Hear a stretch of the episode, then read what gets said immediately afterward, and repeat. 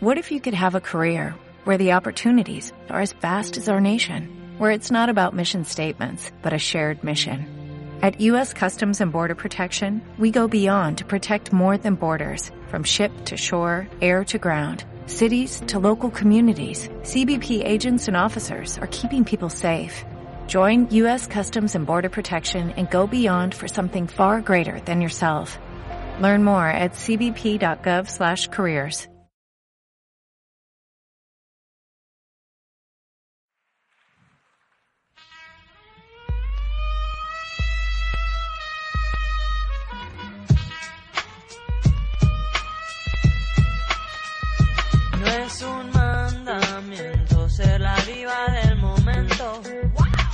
¿Para qué trabajar por un cuerpo escultural? ¿Acaso deseas sentir en ti todos los ojos y desencadenar silbidos al pasar? Me cayó la correa.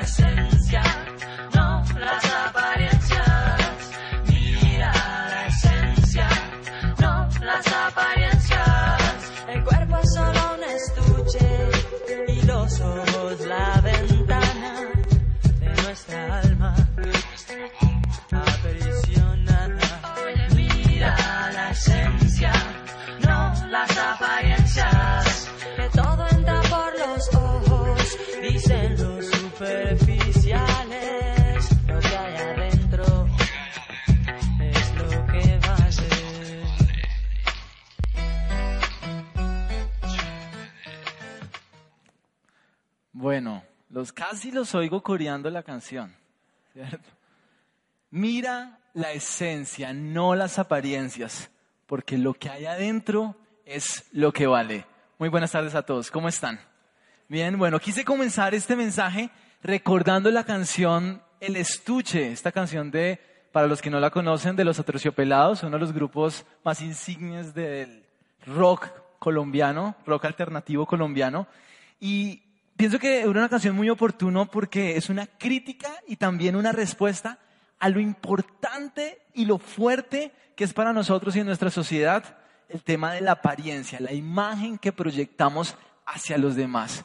Estamos en una sociedad que le rinde culto a la imagen.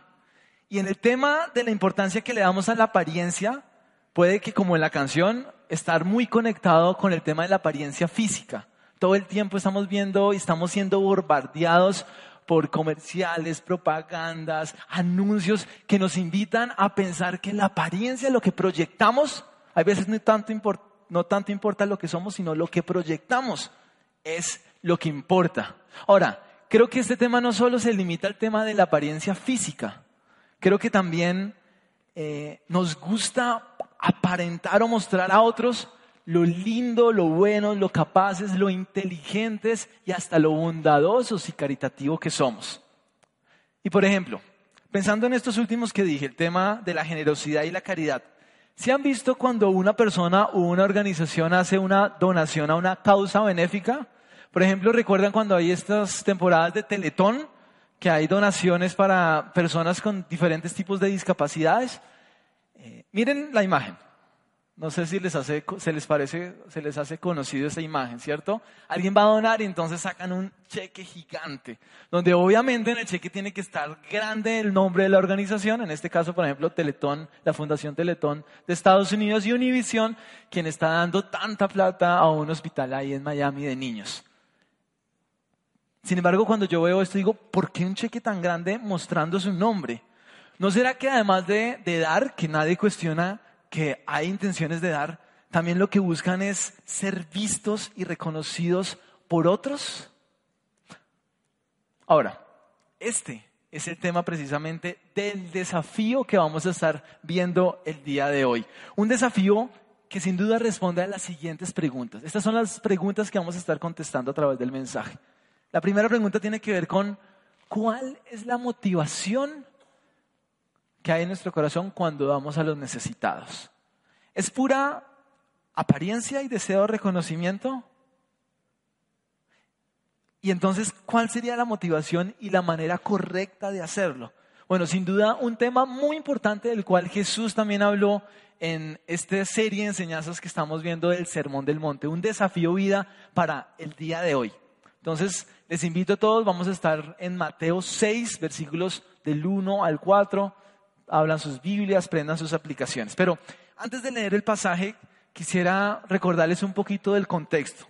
Recordemos que Jesús está enseñando estas maravillosas enseñanzas del Sermón del Monte, este desafío vida, y parte de lo que nos venía diciendo era que Él vino no para anular la ley, sino para darle su completo cumplimiento. Es decir, Él quería llegar al corazón de la ley. Y entonces da una serie de ejemplos de cómo Él llega al corazón. Por ejemplo, el tema del homicidio, no matarás. Él dice, el problema no es el tema de no matarás, sino el enojo que hay en nuestro corazón, que hay veces nos lleva a matar a personas en nuestro corazón. Él va al corazón de cada tema. Y va al corazón de cada tema para que entonces nuestra justicia como hijos de Dios sea superior a la de los religiosos. Una justicia que no solo tiene que ver con lo externo, sino con el interno. Pero entonces en el capítulo 6 Jesús les dice ahora, quiero que tengan mucho cuidado de algo. Yo no quiero que su justicia ustedes la hagan simplemente para ser visto por otros. No. Entonces llegamos al tema de hoy, al versículo, ayúdenmelo a leer. Mateo 6, del 1 al 4. Veamos exactamente qué dijo Jesús. Versículo 1. Jesús les dice, cuídense de no hacer sus obras de justicia delante de la gente para llamar la atención. Si actúan así, su Padre que está en el cielo no les dará ninguna recompensa. Por eso, cuando des a los necesitados, no lo anuncies al son de la trompeta como lo hacen los hipócritas en las sinagogas y en las calles para que la gente les rinda homenaje. Les aseguro que ellos ya han recibido su recompensa.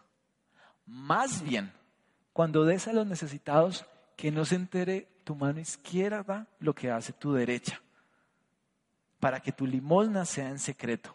Así tu Padre, que ve lo que se hace en secreto, te recompensará. Ayúdame a orar, Señor Padre. Ponemos delante de ti eh, nuestras vidas esta mañana ayúdanos a tener un corazón dispuesto para recibir tu palabra. Abre los ojos, los oídos de nuestro corazón, que queremos escucharte y que tú transformes nuestro corazón en el nombre de Cristo Jesús. Amén. Bueno, yo quiero que si ustedes se dan cuenta, quiero que volvamos a poner el versículo 1. Este versículo 1 en verdad presenta la idea de todo lo que pasa en el capítulo. Es decir, si parafraseáramos eh, este versículo diría algo así. Tengan cuidado de no hacer cosas buenas para ser visto por los demás porque Dios no recompensará esa motivación. Y entonces después, a continuación del versículo 2 en adelante, nos muestra tres casos prácticos concretos en los cuales de pronto eso puede estar pasando.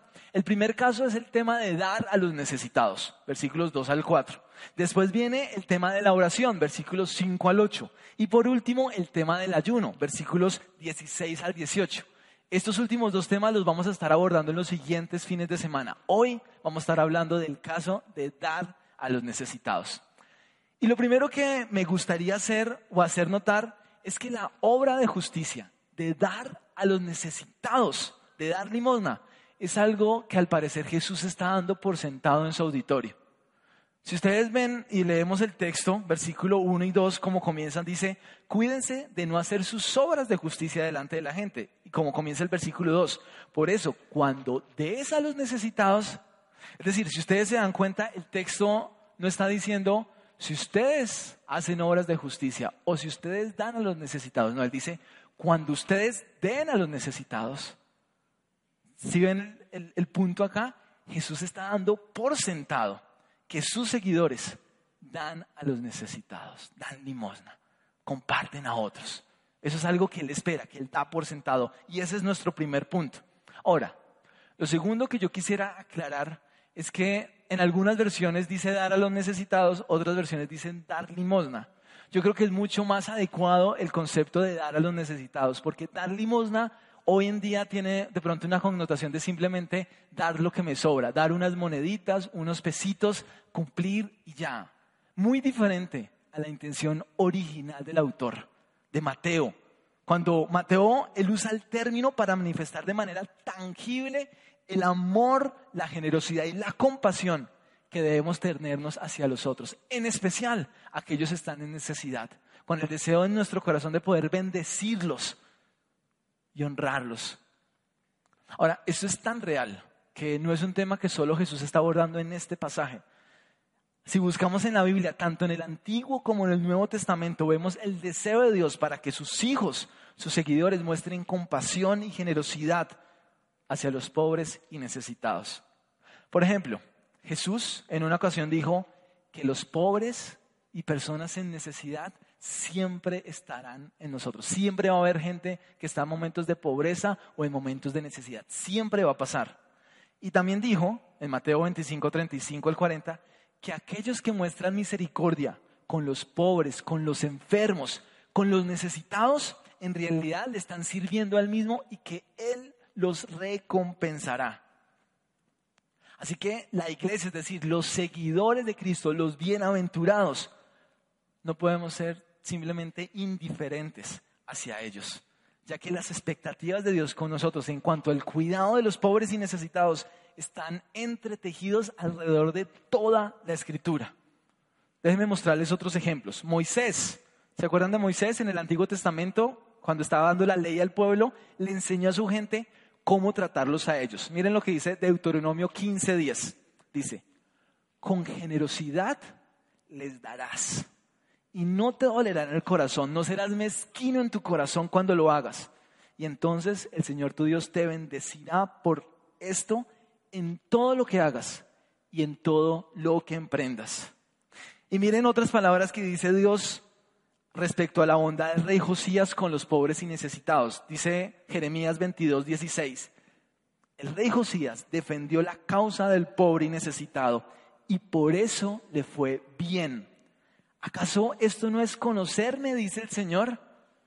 Jesús, el Señor está diciendo, miren, porque Josías vio y conoció y se interesó por la causa de los pobres y necesitados. Josías me conoció. Y esto me recuerda las palabras que hay en primera de Juan que dice, no tiene sentido que digamos que amamos a Dios, al que no vemos, pero no somos capaces de amar a nuestro prójimo, al que sí vemos. Cuando somos capaces de ver a nuestro prójimo en necesidad, Dios está diciendo, me estás viendo a mí, me estás conociendo a mí, lo estás haciendo conmigo. Un sentimiento que también se refleja de manera práctica, por ejemplo, en Proverbios 14:31, dice, el que oprime al pobre ofende a su creador, mas lo honra el que tiene misericordia de éste. Primera pregunta que este desafío nos lanza hoy es, ¿Estamos o estás dando al necesitado y estás teniendo misericordia del pobre? Es algo que hacemos como iglesia, pero es algo que haces tú en tu familia, como individuo. Amando al pobre, dando al necesitado, teniendo misericordia de él. O por el contrario, estamos siendo mezquinos, nos duele en nuestro corazón dar, sacar algo de nuestro presupuesto porque no ya está tan ocupado y ellos pues que se entiendan otros de ellos, ¿cierto? Eso es responsabilidad de la iglesia, del Estado, pero no es mi responsabilidad. Bueno, pues si hay algo de esto, creo que el primer desafío práctico de esta tarde y que Dios nos regala el día de hoy es que podamos de pronto revisar nuestro presupuesto y con generosidad apartar un porcentaje. Destina algo. Tú sabes cuánto puedes dar de lo que Dios te provee para dar a los pobres y necesitados. Por ejemplo, puedes dar, ofrendar dinero, ofrendar en especie, aquí en la compra o en otra organización que tú conoces que haga este tipo de actividades eh, para darle a los pobres y necesitados. Por ejemplo, ustedes han visto que tenemos aquí en diferentes partes estas canasticas que dicen mercado de amor. Ustedes pueden cada vez que vengan traer comida, ¿cierto? Mercado, comida no perecedera. Pueden traer también eh, ropa, alimentos de aseo, para entonces podamos bendecir a aquellas familias que en la iglesia, aún aquí entre nosotros, están pasando por momentos de necesidad. Pero no solo para bendecirnos a nosotros mismos, qué rico poder recoger y traer y ser generosos para bendecir a familias pronto de colombianos desplazados o aquellos de nuestros hermanos venezolanos que están pasando también por momentos de necesidad. Y entonces a través de nuestro programa de beneficencia ayudarlos y bendecirles. Qué rico que eso podamos hacerlo. O por ejemplo, ustedes aquí en nuestra papeleta de nuestro aporte para la obra del Señor, en la parte de misioneros, al final, desde hace unos meses, está el Hogar Esperanza. Ustedes saben que apoyamos un hogar que atienden niños y niñas en contexto de necesidad, vulnerables, sin sus padres. Este también les puede ser una oportunidad para ayudar y para dar a los pobres y necesitados. Es decir, oportunidades hay estas y hay un montón. El punto es que lo estemos haciendo, porque el Señor está dando por sentado que aquellos que decimos amarlo, seguirle, damos a los pobres y necesitados. Ahora, pero ¿saben cuál creo que es el punto de este mensaje? Yo creo que el verdadero desafío no es dar a los pobres y necesitados. De hecho, mucha gente da. Gente no creyente da hasta más que nosotros. Y eso pasa. Pero creo que el desafío tiene que ver con nuestro corazón, el corazón con el que lo hacemos. Para Dios es tan importante lo que hacemos como el por qué lo hacemos. Para Él el fin no justifica los medios. Él no es como ese tipo de organizaciones de caridad que piden plata, pero no les interesa las motivaciones con las cuales las personas dan. Simplemente denme plata, no importa sus motivaciones, yo quiero usarlas para ese propósito. A Él sí le interesan las motivaciones de nuestro corazón. Y como decía la canción, para Él, Él sí mira la esencia, el corazón y no las apariencias. ¿Saben por qué? ¿Saben por qué Él sí mira el corazón? Porque recuerdan lo que dice Proverbios 17.9 no hay nada tan engañoso como nuestro corazón. No hay nada tan engañoso como nuestro corazón. Y podemos muchas veces hacer cosas buenas con las motivaciones equivocadas. Y es que cuando damos a otros, en nuestro corazón se puede enquistar una peligrosa motivación. Este es nuestro segundo punto. La motivación incorrecta al dar. Miren, la Biblia dice que el ser humano fue creado para adorar a Dios, ¿cierto? Hemos sido creados para adorarle. Así que cuando la gente decide no adorar a Dios, cuando decidimos no adorar a Dios, simplemente estamos cambiando el objeto de nuestra adoración. Así que la pregunta no es si adoramos o no, la pregunta es más bien a qué o a quién estamos adorando. Y la verdad es que cuando decidimos no adorar a Dios, uno de los objetos de nuestra adoración más importantes terminamos siendo nosotros mismos. Estamos en una sociedad que le da un culto a la imagen, ¿cierto? El humanismo habla de la importancia del hombre y de una u otra manera hemos cambiado al que está en el trono. Lo hemos quitado a él del trono y nos hemos puesto a nosotros. Y terminamos haciendo y viviendo nuestras vidas para adorarnos y satisfacernos a nosotros mismos. Vivimos en una cultura que, como hablamos cuando pusimos la canción de Terciopelados, le da culto a la imagen que proyectamos. Estamos obsesionados con mostrarnos a los demás, como ya dijimos, como los más bellos, inteligentes, capaces, exitosos y en esta área también, como los más generosos y caritativos. Y esta es la razón por la cual terminamos teniendo la motivación incorrecta al ser generosos con los demás. Damos para adorarnos a nosotros mismos. Y eso es idolatría. Y y es muy sutil, pero esto lo hacemos de dos maneras que las siguientes que vamos a ver. Hay veces nos adoramos a nosotros mismos cuando buscamos el reconocimiento de los demás, que otros nos vean y nos aplaudan. Pero también lo hacemos cuando de pronto no nos interesa el reconocimiento de los demás, pero sí nos sentimos tan bien con nosotros mismos y lo hacemos y decimos, es que soy tan bueno y hay una autogratificación con nosotros mismos. ¿Por qué no comenzamos con el primero, el reconocimiento de los demás? Veamos qué dice el texto versículo 1 en la primera parte, la segunda parte del versículo 2. Bien, dice entonces, cuídense, Jesús está diciendo, tengan cuidado de no hacer sus obras de justicia delante de la gente para, decir, la motivación con la cual la están haciendo muchas veces es para llamar la atención, dice en otro texto, en otra versión, para ser vistos. Segunda parte del versículo 2. Por eso, cuando des a los necesitados, no lo anuncies al son de la trompeta como lo hacen los hipócritas en las sinagogas, hoy día diríamos aquí en las iglesias cuando damos, no lo hagas para que otros te vean, o en las calles, ¿cierto? Con los amigos, con la familia, en las redes sociales, para que la gente le rinda homenaje. Bien, es que esto era lo que estaba pasando. Muchos de los religiosos de la época, literalmente, antes de dar, se aseguraban que hubiera un montón de gente en la sinagoga y en las calles para que los vieran. Y entonces, tal cual, contrataban a personas para que tocaran trompeta y una vez ellos tuvieran toda la atención en sí mismos, centrados en ellos mismos, ahí sí daban la limosna al pobre. No por amor a Dios, no por amor al pobre y al necesitado, sino simplemente con el deseo de ser vistos, reconocidos y admirados. ¿Saben qué? Era toda una actuación, un espectáculo. Es por eso que el texto dice que actuaban como hipócritas. Ustedes saben que un sinónimo de hipócrita es actor. El actor representa algo que no es, sino que cuando vemos los actores en la televisión no tenemos un problema moral porque todos damos por sentado que él está representando algo que él no es. Pero muchas veces somos hipócritas, que aparentamos algo que no somos, aparentando y dándoles la apariencia de ser muy generosos y caritativos con los pobres, de amar a Dios, pero en verdad solo estar interesados en nuestra imagen, en nosotros mismos, adorándonos a nosotros mismos, como lo hacían ellos. Ahora, ¿saben qué es lo triste? Que así como le pasaba a los religiosos de la época, nos pasa hoy a muchos de nosotros. Hoy seguimos tocando trompeta, pero de diferentes formas. Por ejemplo, tocamos trompeta cuando anunciamos con antelación a nuestros amigos y conocidos que vamos a dar a una causa. ¿No les ha pasado que hay una recolección, donación para tal eh, fundación, para tal proyecto, y entonces le avisamos a todo el mundo que estamos metidos en eso?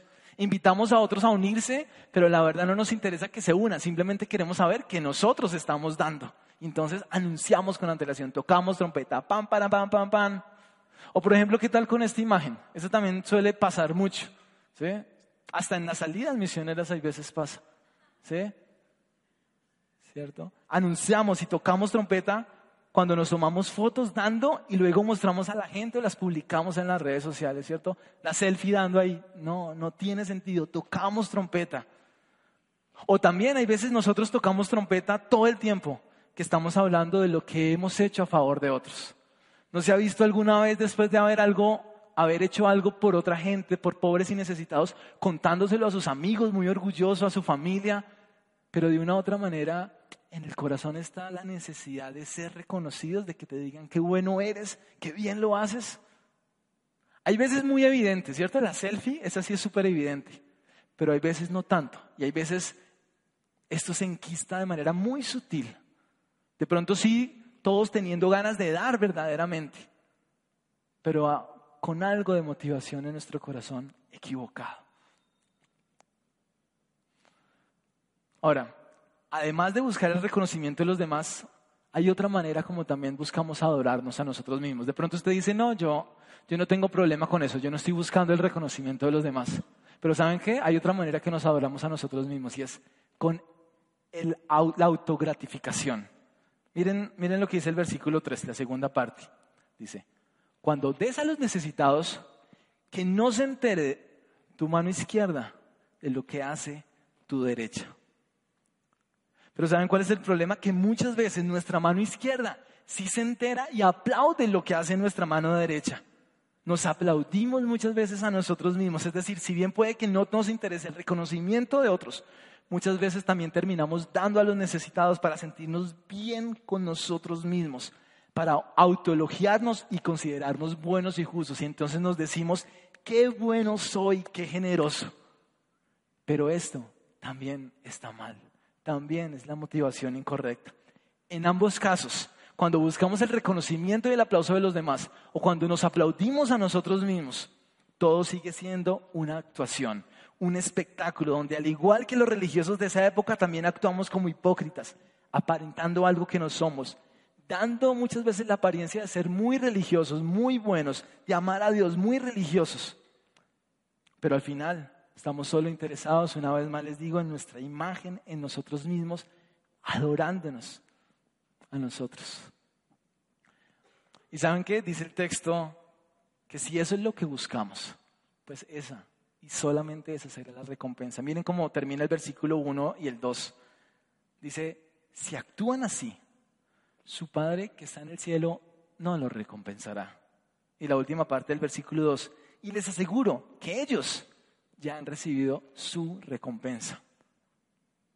Si ven? Lo que dice es que si eso es lo que buscamos, si eso es lo que hay en nuestro corazón, pues no vamos a recibir más que eso. ¿Buscamos el aplauso de los demás? Bueno, te aplaudirán ya, nada más que eso no recibiremos nada de Dios, porque no lo estamos haciendo para el Señor, sino para nosotros mismos. Así que pensando en esto, yo creo que la pregunta que nos tenemos que hacer es, bueno, ¿cuál es entonces la motivación correcta? ¿Cuál es la invitación de la palabra de cómo debería estar nuestro corazón cuando damos a otros? Nuestro tercer punto, la motivación correcta de dar. ¿Cuál debe ser esta motivación? Pues la intención de adorar a Dios dando en lo secreto. La intención de adorar a Dios dando en el secreto. Acompáñenme a leer versículos 3 y 4. Dice Jesús entonces, más bien, es decir, contrario a la motivación incorrecta, más bien, cuando des a los necesitados, que no se entere tu mano izquierda de lo que hace tu derecha, para que tu limosna sea en secreto. Y mire lo que dice, y así tu Padre que ve lo que se hace en dónde? En lo secreto te recompensará. Miren, el texto está diciendo y la invitación de Jesús es, no hagas esto para nadie, para que otros te vean, ni siquiera para tú mirarte lo bueno que eres tú mismo. ¿Sabes para quién tienes que hacer? ¿Para quién tienes que ser visto? Para mí. Yo sí veo, en lo secreto lo veo, y eso tiene que ser suficiente para ti. Es decir, ¿se acuerdan que al principio dijimos que siempre estamos adorando a alguien o algo? Y que cuando estamos dando con la motivación incorrecta nos estamos adorando a nosotros mismos, bueno, pues lo que dicen estos versículos es que cambiemos el objeto de nuestra adoración, que no seamos generosos con los necesitados para adorarnos a nosotros mismos, no lo hagamos para que nos vea la gente, ni para vernos a nosotros mismos, sino que lo hagamos en secreto para que nos vea aquel que ve en lo secreto, que lo hagamos para el Señor, por amor a Él que Él sea el objeto de nuestra adoración, que, que nuestra motivación sea para agradarlo, para honrarlo, para bendecirlo. Es por eso que dicen Colosenses 2, 23 al 24, hagan lo que hagan, háganlo como para el Señor y no como para nadie en este mundo. Yo creo que es por esto que, eh, y creería que Dios estaría de acuerdo con la frase de la canción de los aterciopelados que dice, mira la esencia y no las apariencias. Porque saben que Jesús está interesado es en nuestro corazón. Hay veces podemos, como decía ahorita, hacer las mejores cosas, pero con los motivos equivocados. Y Él nos está diciendo, ¿sabes cuál es el motivo adecuado para hacer todas las cosas en tu vida? Y aún este tema de dar a los necesitados, por amor a mí, por amor a mí. Así que hagámoslo para Dios, por amor a Él, para adorarlo en lo secreto. No necesitamos que nadie más nos vea, porque cuando lo hacemos para Dios, entonces vamos a querer obedecerlo. Como dice en Juan 15, ¿cierto? Él dice, porque el que me ama, me obedece. Si decimos amar a Dios, vamos a querer hacer lo que Él le agrada. Y entonces vamos a querer darle a los pobres y a necesitados por amor a Él, por obediencia. Sin embargo, hay otro elemento aquí muy interesante, porque simplemente podríamos decir, bueno, listo, yo lo hago por obediencia, es una obligación porque me toca. Miren, miren, miren el planteamiento. Esto no lo vamos a hacer solo por obligación, sino porque Él tiene la capacidad de poner su amor en nuestros corazones para que entonces nosotros podamos dar a otros. Es lo que dice en 1 Juan 4, 19. Dice, nosotros no amamos, nosotros amamos porque Él nos amó primero. Porque Él nos ha amado. Entonces no solo debemos, sino también podemos, tenemos la capacidad de amar a nuestro prójimo que está en necesidad. Su obra en la cruz tiene la capacidad de transformar nuestro corazón para que no sigamos haciendo las cosas simplemente por obligación, sino porque Él tiene la capacidad de transformar nuestro corazón para darle a los demás. Pidámosle, Señor, transforma mi corazón, obra mi corazón, dame tu amor para yo poder derramarlo hacia otros. Y así que cuando nuestra motivación es adorar a Dios, entonces vamos a querer ser generosos con los pobres y necesitados para obedecerlo a Él, pero también por amor a ellos. Y entonces dice, y Dios los recompensará. Mire cómo termina el versículo 4 y tu Padre, que ve en lo secreto, que sí ve, Él te recompensará. Ahora, muchos podrían decir en este momento, pero ¿cómo así?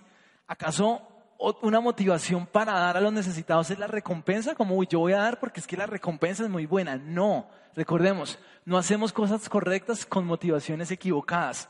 Lo que está diciendo es que así como la consecuencia justa del que quiere ser visto es que lo vean y más nada, como dicen por ahí, ¿cierto? No vamos a recibir nada más que eso. De la misma manera, la consecuencia, el resultado de dar a Dios adorándolo en lo secreto, es su bendición. Él bendice el que tiene la actitud correcta en su corazón. Cuando en nuestro corazón está la motivación correcta, porque como hemos dicho, la, generosidad es un asunto del corazón, entonces nos encontramos con la maravillosa verdad de que es más bienaventurado dar que recibir. Como dice en otra versión, Dios bendice más al que da que al que recibe. Eso es una realidad y eso ahorita que venimos de las salidas misioneras y estábamos hablando con la gente que fue, muchos decían, ¿sabes qué, Juanfe? Yo me di cuenta que mucho más de lo que di fue lo que recibí de Dios, mucho más de lo que di y muchos, quiero decirles, dieron mucho. Vinieron aquí, estuvieron en capacitaciones, dieron su tiempo, dieron su dinero, dieron su esfuerzo, su cansancio, su comodidad, dieron de corazón con la motivación correcta. Pero al final su balance fue más de lo que di, fue lo que recibí, porque Dios me bendijo tanto a través de esta experiencia. Y es que, esto es lo que pasa siempre, cuando la motivación correcta, con la motivación correcta, damos a otros, en especial a los más necesitados. La palabra dice que Dios nos va a bendecir de manera increíble aquí y en la eternidad. No porque eso es lo que estamos buscando, sino porque es la consecuencia de un Dios generoso y bondadoso. Y entonces tiene sentido lo que dice Colosenses 3, 23 y 24, la segunda parte. ¿Se acuerdan? Hagan lo que hagan, háganlo como para el Señor y no como para nadie más en este mundo. Conscientes de que el Señor los recompensará. Él ve. No tenemos que mostrarle a nadie más. Él ve. Permítame concluir con, con esta frase resumen. Permítame concluir resumiendo lo que hemos dicho y con unas preguntas de reflexión e invitación a nuestras vidas. Así que lo que hemos dicho es que como nuestro corazón es tan engañoso, porque como podemos hacer las cosas correctas con las motivaciones equivocadas, el desafío de hoy es que Jesús nos desafía a dar a los necesitados con la motivación correcta, no dando para ser visto por otros, esperando el aplauso y el reconocimiento de los demás, ni por nosotros mismos, nuestra mano izquierda aplaudiendo a nuestra mano derecha, sino dando en secreto para adorar a Dios, en lo secreto nos ve y de quien viene nuestra recompensa. Quiero preguntarte, ¿somos generosos con los pobres y necesitados? ¿Estamos siendo generosos? Cada uno puede revisarse en su corazón. Es decir, Jesús debería darlo por sentado, de verdad, o, o, la verdad estamos fallando en esto y creo que es un desafío práctico para nosotros, cada uno de nosotros el día de hoy. Ahora, el desafío más profundo, ¿cuál es la motivación en tu corazón cuando eres generoso con otros? ¿Acaso lo hacemos para ser vistos y reconocidos por la gente? ¿O para sentirte bien contigo mismo? Piensa en tu vida, piensa en tus motivaciones. O, o, estábamos dando en lo secreto para agradar a Dios, para agradarlo a Él, para bendecirlo a Él, para expresar nuestro amor, el amor que viene de Él, para expresarlo a otros que están en mayor necesidad. Ahora, si no, yo creo que es la oportunidad para pensar en cosas prácticas. Piensa ahí, ¿qué cosas prácticas? Tarea para la semana. ¿Qué cosas prácticas puedo hacer para dar en lo secreto? De pronto tiene que ver con, hay veces, guardarme la tentación de no contarle a los demás las cosas buenas que hago, mis actos caritativos. De pronto guardarme la tentación de cuando estoy en algún lugar, pues, ay, la foto para que todos vean y pueda mostrar, de pronto. De pronto guardarme la tentación y morderme la lengua cuando se me quiere salir todas las cosas buenas que hago por los demás. Cosas, cosas prácticas. ¿Qué cosas prácticas vas a hacer tú para ser generoso en lo secreto y así adorar a Dios? Que tu único objeto eh, de reconocimiento sea el Señor. Que tú quieras que solo el Señor te reconozca. Y por último, ¿qué recompensa buscamos? la, la recompensa del reconocimiento de otros, del aplauso de otros, o más bien nos interesa la recompensa que viene del Señor, porque es más bienaventurado dar que recibir. Cerremos nuestros ojos. Señor Padre, te queremos dar gracias. Gracias por tu palabra, porque es viva y eficaz, porque es más cortante que espada de dos filos. Señor, juzga las intenciones y las motivaciones de nuestro corazón. Reconozco que luchamos muchas veces con todos estos temas cuando queremos ser generosos con los demás, especialmente con los pobres y necesitados. Hay un afán, un anhelo de ser reconocidos, de ser vistos, aún en nosotros mismos, de sentirnos buenos. Pero te pedimos, Señor, que, que tú obres en nuestro corazón, que tú transformes nuestro corazón, que nos permitas tener las motivaciones adecuadas. Ayúdanos a tener la motivación correcta, querer adorarte a ti, que solo tú nos veas. Y que del amor que tú nos das podamos derramar amor a los demás, ser generosos, generosos, dar a los pobres y necesitados. Señor, ellos están en tu corazón y tú dices que cuando nosotros lo hacemos con ellos es como si lo hiciéramos contigo mismo. Pues queremos hacerlo contigo cada vez que lo hagamos con otros, Señor. Aquí estamos, Señor, necesitados de ti, pero sabiendo que tú has muerto en la cruz, no solo para salvarnos, sino para transformarnos nuestro corazón y para desafiarnos a vivir mejor. En el nombre de Cristo Jesús.